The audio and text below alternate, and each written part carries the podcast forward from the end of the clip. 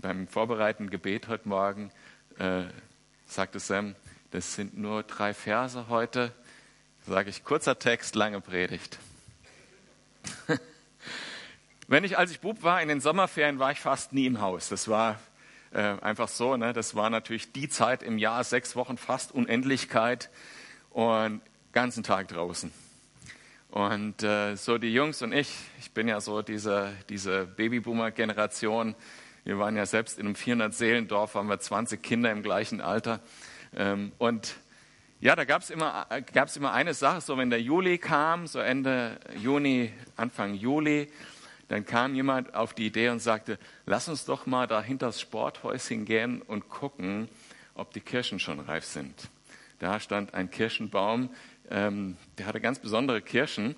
Ich habe gestern extra nachgeguckt, wie die heißen, weil die sind so eine Mischung zwischen weißen und roten Kirschen. Die heißen Melonenkirschen.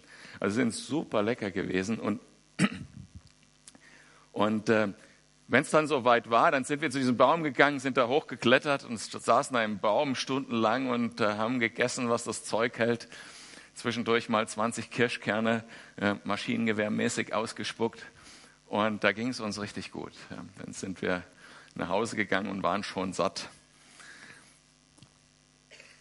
Wundervolle Kirschen. Die waren süß und saftig und das Fleisch war so ganz, also, also wirklich ganz besondere Kirschen. Also nicht so matschig, wie manche Kirchen, Kirschen sind und, und wirklich richtig süß. Wundervoll. Und manchmal, manchmal sind Begegnungen mit Menschen auch so. Man begegnet einem Menschen und diese Begegnung ist süß wie, wie diese Kirschen. Die Worte, die die Person spricht, sind erfrischend, sind gut für mich. Die Begegnung ist wie die Nährstoffe, die in der Kirche, Kirche sind, die bauen mich auf. Und dann gab es in der Gegend, wo ich wohnte, auch wilde Obstbäume, also so die früher schon im Wald gestanden sind, bevor da Häuser gebaut wurden. Und unter anderem gab es da auch einen Kirschbaum. Und wenn man von diesen Kirschen aß, äh, die sahen zwar ganz gut aus, aber die waren kann es gar nicht richtig beschreiben. Also die waren sauer und bitter und pelzig gleichzeitig. Ja, manche Begegnungen mit Menschen sind leider auch so. Die Worte kommen in den Kopf und man denkt, ach, das will ich gar nicht hören. Ja, und man geht nicht auferbaut weg. Lass uns mal den Text äh, lesen in Lukas 6, 43 und wir gehen, ähm, ja, es wäre schön, wenn ihr eure Bibeln auch aufschlagt, dann verliert ihr den Faden nicht bei der langen Predigt nachher. Ähm, also, ab Vers 43 in Lukas 6. Ein guter Baum trägt keine schlechten Früchte und ebenso wenig trägt ein schlechter Baum gute Früchte. Jeden Baum erkennt man an seinen Früchten. Von Dornbüschen pflückt man keine Pfeigen und von Gestrüpp erntet man keine Trauben. Ein guter Mensch bringt Gutes hervor, weil sein Herz mit Gutem erfüllt ist.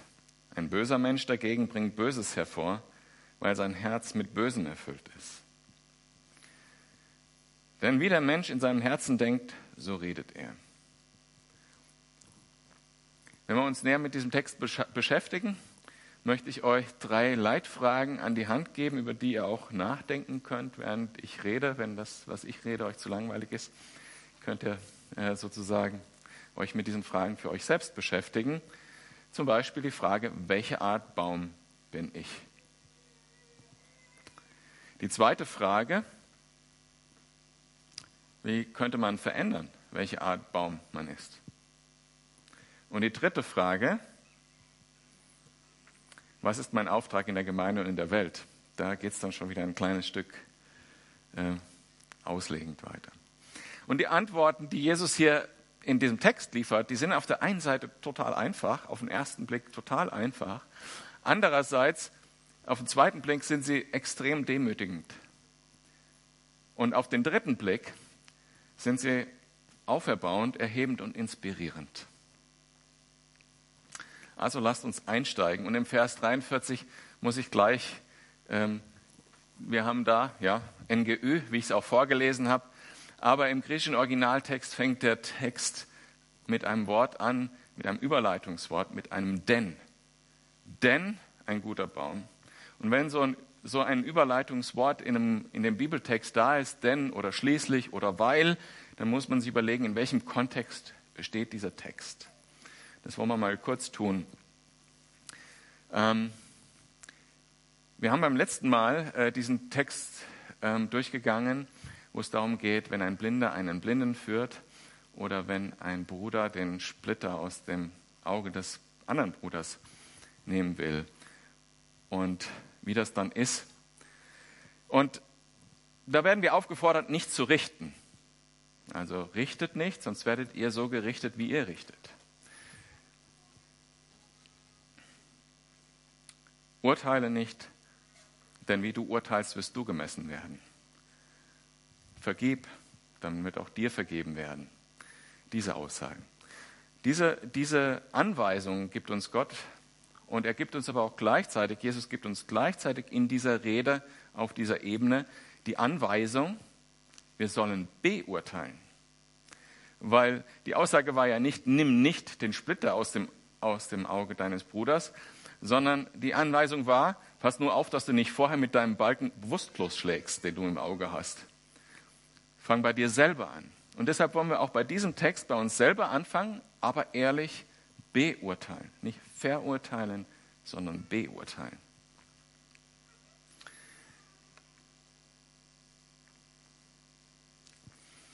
Und deshalb steht hier das denn am Anfang, weil wir sollen beurteilen und die nächste Frage, die man natürlicherweise stellen würde, wie? Wie würde ich beurteilen? Und genau diese Frage beantwortet Jesus jetzt in dem nächsten Abschnitt seiner Rede. Denn es ist gar nicht so einfach zu beurteilen, auch bei sich selbst. Wir wollen ja bei uns selbst anfangen. Das ist jetzt heute mein Ziel. Wir fangen bei uns selbst an. Wie beurteile ich, auf welche Art Baum ich bin? Bei Autos gibt es ja solche Diagnosesysteme. Ne, die, das ist total kompliziert. Gibt es auch eine Firma hier in der Nähe von Freiburg, die äh, dafür Software schreibt. Und ähm, da gibt, gibt es hunderte von Parametern, die da erfasst und ausgewertet werden. Und das funktioniert manchmal. Bei uns Menschen ist es total schwierig, weil unsere Selbstwahrnehmung ist oft ganz anders als die Wahrnehmung, die andere Menschen von uns haben, geschweige denn die Gott von uns hat. Und deshalb gibt uns Gott und Jesus jetzt in dieser Rede einfach einen Weg, wie wir das beurteilen können. Wie kann ich beurteilen, ob ich selbst einen Balken im Auge habe? Und die Antwort ist eigentlich, wenn man da drauf guckt auf den Text, da, da kann man erstmal einen Schock kriegen, wie einfach diese Antwort ist. Ne? Also ich persönlich bin kein Botaniker oder Förster oder ähnliches. Und wenn wir wandern gehen, machen wir öfters mal mit mehreren Familien hier aus, aus der Gemeinde zusammen. Wenn wir wandern gehen äh, und ich sage, guck mal, was für ein schöner Tannenbaum, dann gibt es bestimmt irgendjemand, der dann sagt, ja, schöne Kiefer. Ich habe keine Ahnung davon. Aber wenn ich einen Baum sehe, wo eine Kirsche dran hängt, dann weiß ich, das ist ein Kirschbaum. Das ist total simpel, oder? total einfach. Wenn du auf die Frucht schaust, weißt du direkt, was du für ein Gewächs bist. Ganz einfach. Aber es geht ja nicht nur um die Frucht an sich. Also die Frucht steht nur als Maßstab hier in diesem Text. Es geht eigentlich um das Gewächs selber. Und wenn, wenn Jesus sagt, das ist ein Baum. Ein Baum wird bestimmt, wenn irgendein Same von einer Baumart gepflanzt wird, dann kommt auch diese Baumart raus. Wenn diese Frucht von, von einem anderen Baum kommt, dann kommt ein anderer Baum raus, wenn der wächst. Das ist sozusagen das Wesen dieses Baums. Und wir sind so ein Baum. Wir haben ein Wesen. Wir, unser Sein bestimmt das, welche Frucht wir bringen. Du bist ein Baum einer bestimmten Sorte. Ich bin ein Baum einer bestimmten Sorte. Als Gemeinde sind wir ein Baum einer bestimmten Sorte.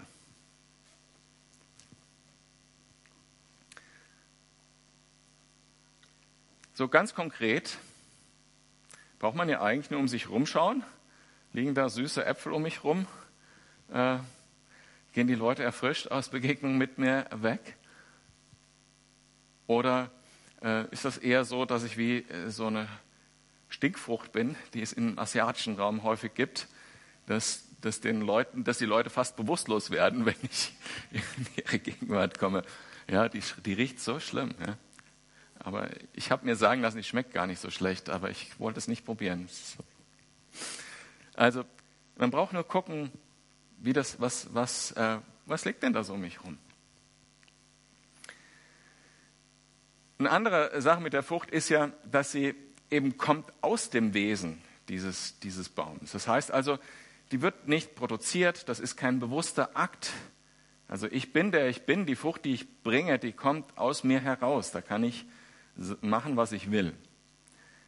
Das heißt, es entsteht von alleine. Die Frucht ist etwas, was wächst aus diesem Wesen, aus, dem, aus der Art dieses Baums heraus. Aus der DNA dieses Baums entsteht auch die Frucht. Und das Einzige, also er kann seine Frucht nicht verändern. Der Baum kann nicht jetzt sich entscheiden, äh, ja, jetzt war ich mal ein Jahr Kirsche, jetzt bin ich äh, mal Pfirsich.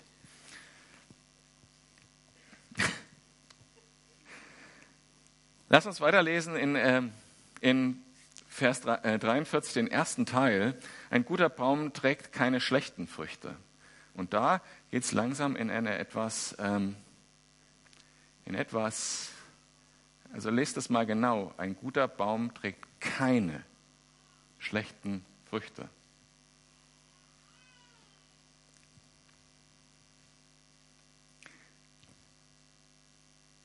Wenn ein guter Baum bringst, bist, dann bringst du keine schlechte Frucht.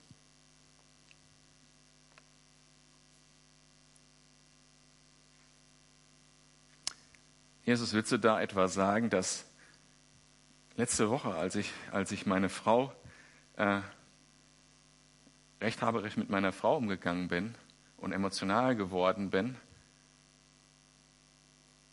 dass ich kein guter Baum bin, dass ich ein schlechter Baum bin, eine schlechte Frucht.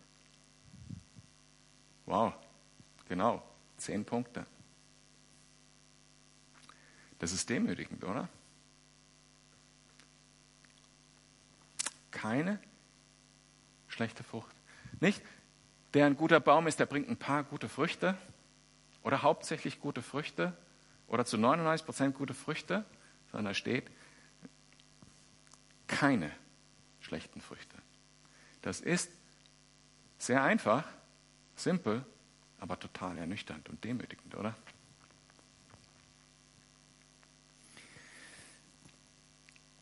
Die nächsten drei Halbsätze oder so. Ähm, äh, ab 43b. Ebenso wenig trägt ein schlechter Baum gute Früchte. Jeden Baum erkennt man an seinen Früchten. Von den Dornbüschen pflückt man keine Feigen und vom Gestrüpp erntet man keine Trauben.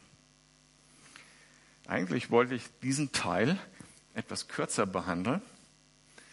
Und äh, das sind so die Momente, wenn man eine Predigt vorbereitet, wo so Jesus anklopft und sagt, hast du eigentlich bemerkt, dass ich da dreimal das Gleiche sage? Sagt, oh ja, das scheint dir wichtig zu sein, also wollen wir da ein bisschen drauf eingehen. Also bemerkt ihr das? Er sagt eigentlich dreimal das Gleiche.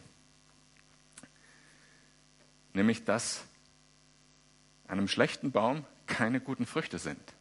Also wir erkennen zuerst jetzt, ne, kommen wir von der vorigen Aussage, 99 Prozent reicht nicht, bedeutet, wir sind ein schlechter Baum. Das heißt, unsere DNA ist schon falsch gestrickt. Der zweite Schritt sagt Jesus jetzt dreimal sozusagen, einmal allgemein und dann mit zwei Beispielen, Dornbusch und äh, Distel, dass wir gar keine guten Früchte bringen können. Es ist noch ein Schritt weiter in dieser Erkenntnis, wie arm wir eigentlich vor Gott stehen.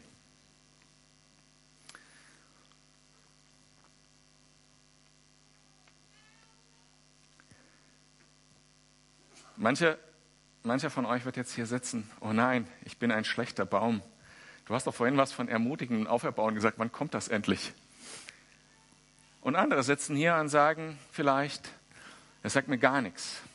Irgendwie bin ich doch kein schlechter Mensch.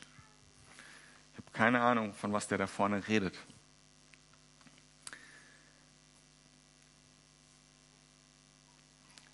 Und ich glaube dir auch, wenn du das bist, dass du denkst, das trifft auf mich nicht zu, ich bin kein schlechter Baum. Ich glaube dir auch, dass du gute Absichten hast. Wir haben alle gute Absichten. Und möglicherweise bist du auch in der Umsetzung deiner guten Absichten, Absichten ein ganzes Stück besser als ich. Aber Jesus schreibt auf deine Natur, auf dein Herz. Selbst wenn deine Früchte für andere Menschen ganz okay aussehen, selbst wenn du dich selber davon überzeugen kannst, dass das eigentlich alles ganz okay ist, und selbst wenn die Aussage stimmt, jedenfalls trage ich bessere Früchte als die Person XY, selbst dann reicht es nicht. Weil Gott schaut ins Herz. Gott schaut eigentlich auf deine DNA. Er sieht deine Motivation, warum du Dinge tust. Er sieht dich im Verborgenen. Und wenn das auf dich zutrifft, dann hör ganz genau zu jetzt, weil es ist echt eine Schicksalsfrage. Gott sieht jedes egoistische Motiv in deinem Herzen. Er beurteilt dich und mich nach deinem Herzen, nach meinem Herzen. Und wenn nur eine schlechte Frucht da ist, wenn nur eine schlechte Frucht da ist, dann heißt das, dass du eigentlich nicht da bist, wo du vor Gott sein müsstest. Und das heißt, dass gleichzeitig dann eigentlich alles schlecht ist. Alles vor Gott nicht bestehen kann. Das ist eine krasse Aussage und man wehrt sich als Mensch dagegen. Und deshalb, und deshalb hör genau zu, da gibt es einen Schlüssel, in der Bibel, den ich immer wieder zitiere, auch in Predigten. Jakobus 4,6. Darum spricht er, Gott widersteht den Hochmütigen, den Demütigen aber schenkt er Gnade. Demut, Definition der Bibel ist, zu wissen, wer ich vor Gott bin, wie ich vor Gott dastehe. Und wenn Gott das in der Bibel sagt, dann akzeptiere ich das so, auch wenn sich mein Inneres noch so dagegen sträubt. Es gibt nur den Weg, sich vor Gott zu demütigen. Es gibt nur den Weg, vor ihm um Gnade zu flehen. Es gibt nur den Weg, Gnade zu erhoffen, uns von Gott zu erflehen. Vergiss es nicht, wenn nur eine einzige giftige Tollkirsche an deinem, deinen Ästen hängt, dann bist du kein guter Baum und du brauchst Gnade. Und es ist tatsächlich eine Schicksalsfrage. Wenn ihr wollt, schlagt auf Matthäus ähm, 3, Vers 10. Es ist aber auch schon die Axt an die Wurzel der Bäume gelegt. Jeder Baum nun, der keine gute Frucht bringt, wird abgehauen und ins Feuer geworfen. Es ist eine Schicksalsfrage, über die wir hier reden.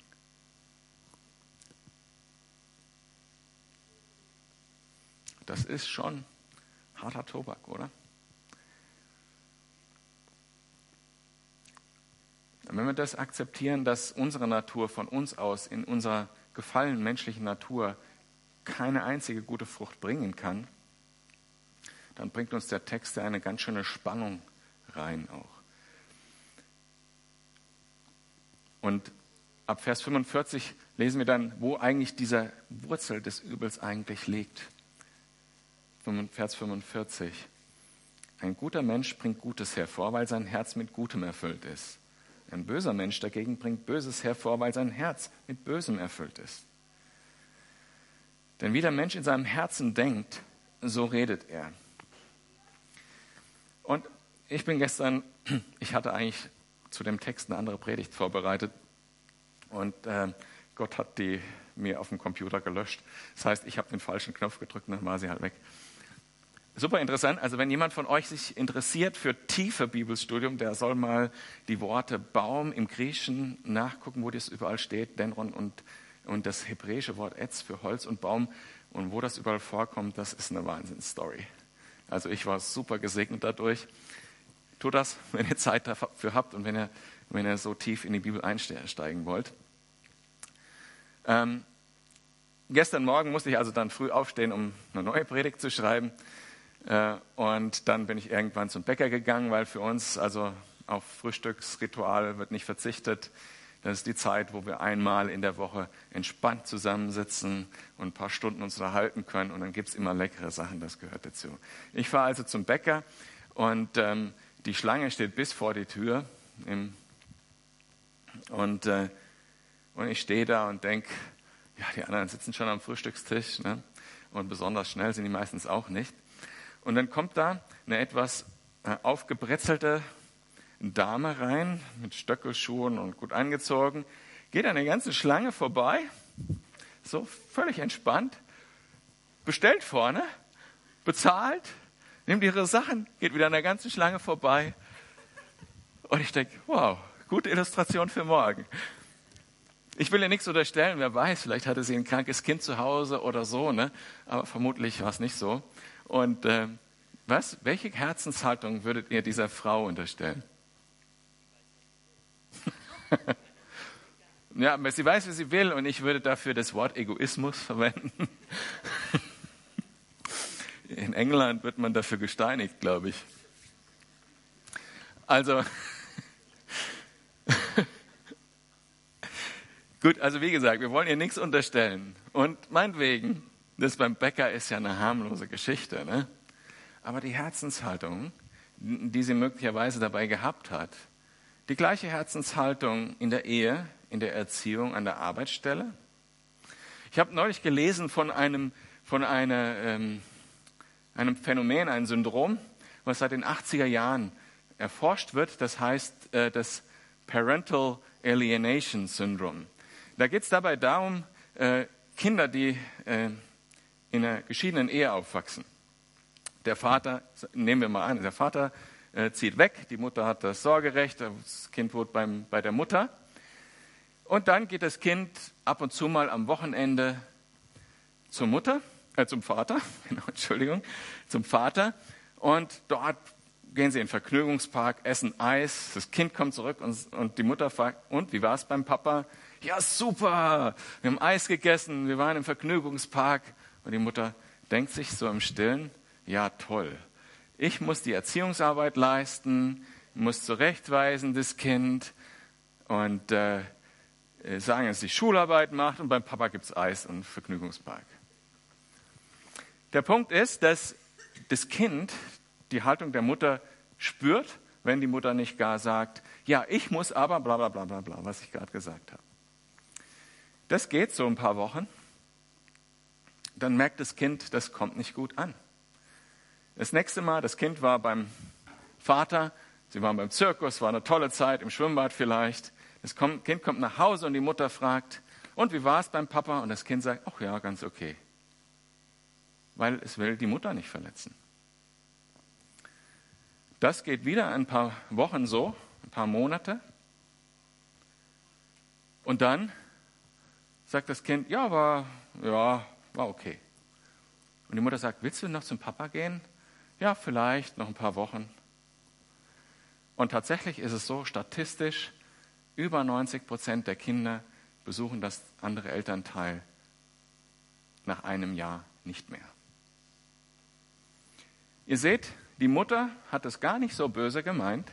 Eine kleine Herzenshaltung, eine kleine Verletztsein im Herzen, ein kleines Stolzgefühl vielleicht sich ungerecht behandelt fühlen, was das für Auswirkungen haben kann.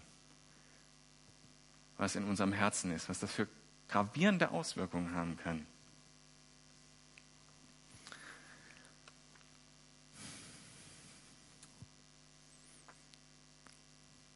Der Vers 45 äh, so, äh, kommt hier nicht so ganz raus. Ähm, der beinhaltet im, im griechischen Originaltext den Wort Schatz.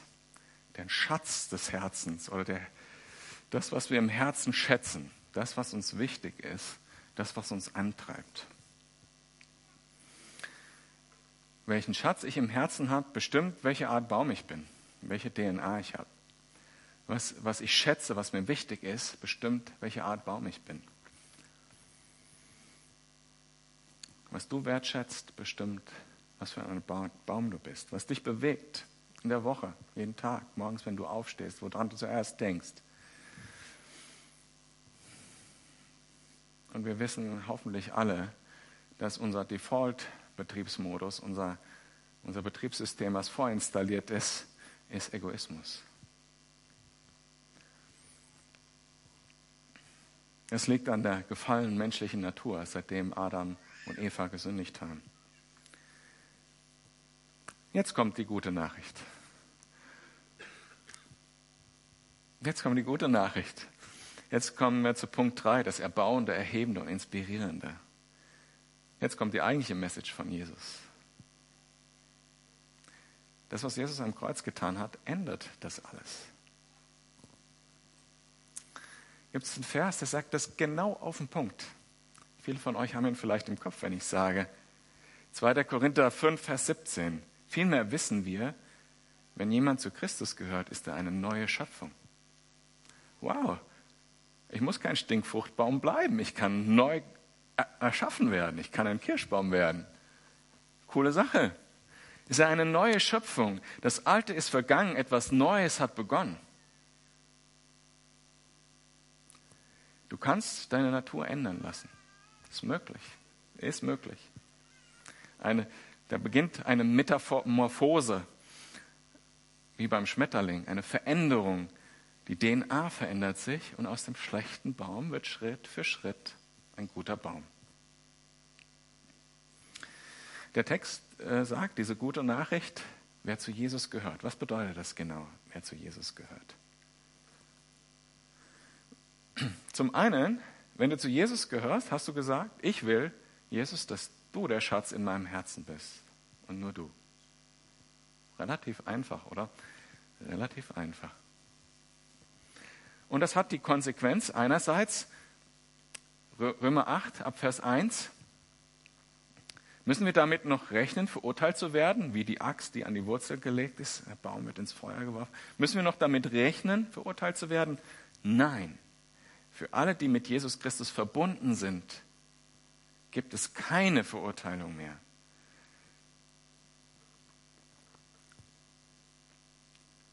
Und zum anderen, wer mit Jesus verbunden ist, der bringt gute Frucht. Hat Jesus uns ganz klar zugesagt. Brauchen wir gar nicht machen selbst. Johannes 15, Vers 5. Ich bin der Weinstock und ihr seid die Reben. Wenn jemand in mir bleibt, also mit mir verbunden bleibt, könnte man auch sagen, und ich in ihm bleibe, trägt er reiche Frucht. Und der Nachsatz, ohne mich könnt ihr nichts tun. So, wir sind von Natur aus schlechte Bäume. Ohne Jesus. Mit Jesus, egal wie wir uns mühen und was wir tun, aber wenn der Schatz in unserem Herzen Jesus ist und da nichts anderes mit reinspielt, wenn wir uns auf das verlassen, was er am Kreuz getan, auf die täglich neue Gnade, dann sind wir ein guter Baum. Dann werden wir mehr und mehr gute Früchte bringen. Von alleine. So, ich weiß nicht, ob heute Menschen hier sind, die diese Entscheidung im Grundsatz noch gar nie getroffen haben. Viele von euch kenne ich ja und ich gucke rum und da weiß ich das. Aber vielleicht sind Menschen hier, die diese Grundsatzentscheidung noch gar nicht getroffen haben. Die noch nicht gesagt haben, ich weiß Gott, ich bin kein guter Baum. An mir sind schlechte Früchte. Die diese Demut noch nicht aufgebracht haben vor Gott, Buße zu tun. Dann will ich dich ermutigen, das heute zu tun. Und wenn ich so weiterrede, Kannst du mir vielleicht ein kleines Zeichen geben, so ganz subtil?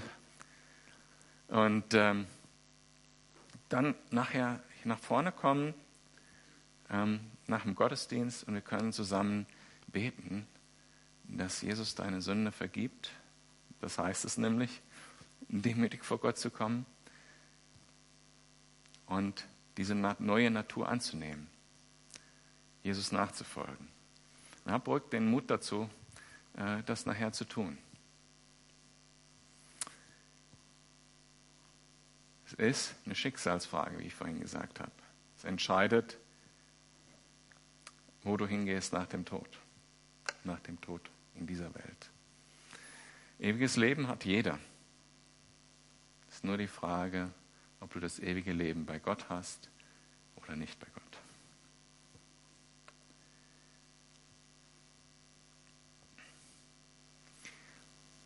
Für alle anderen, natürlich ist klar, diese Metamorphose ist noch im, äh, passiert gerade noch.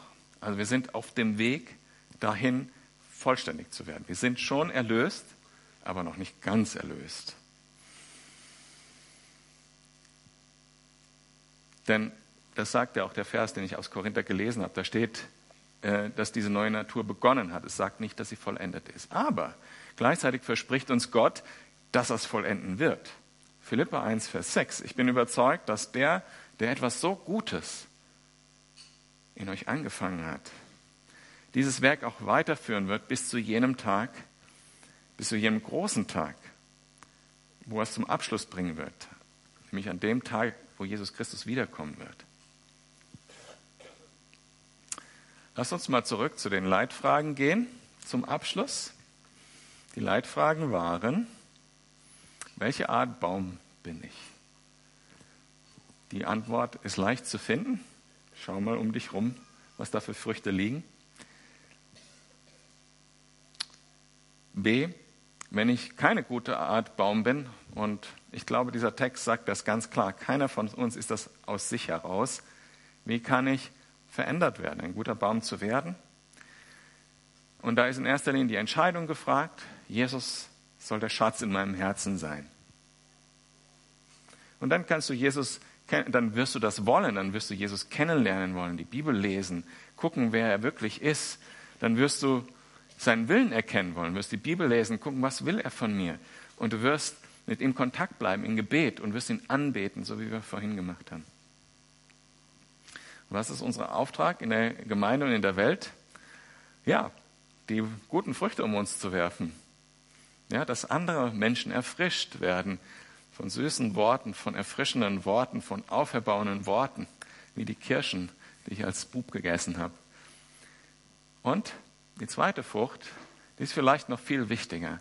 Wenn Menschen an dir sehen, wie du scheinbar ohne Anstrengung so ein einnehmendes Wesen hast, wie die Kirsche,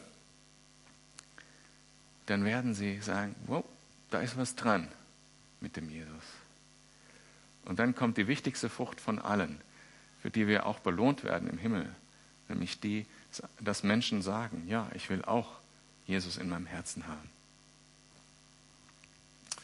Die Antworten, die ich gegeben habe, die waren einfach, müsst ihr zugeben. Für manche vielleicht zu einfach. Sie sind, waren demütigend auf den zweiten Blick. Aber ich denke letztendlich, die Versprechung, die Zusagen, die Jesus uns gegeben hat, wenn wir diese Schritte gehen, die sind total auferbauend, ermutigend, inspirierend. Da will ich, das will ich, das will ich.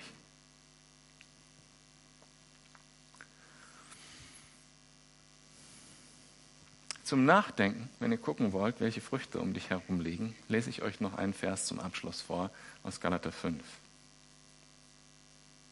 Die Frucht hingegen, die der Geist Gottes hervorbringt, besteht in der Liebe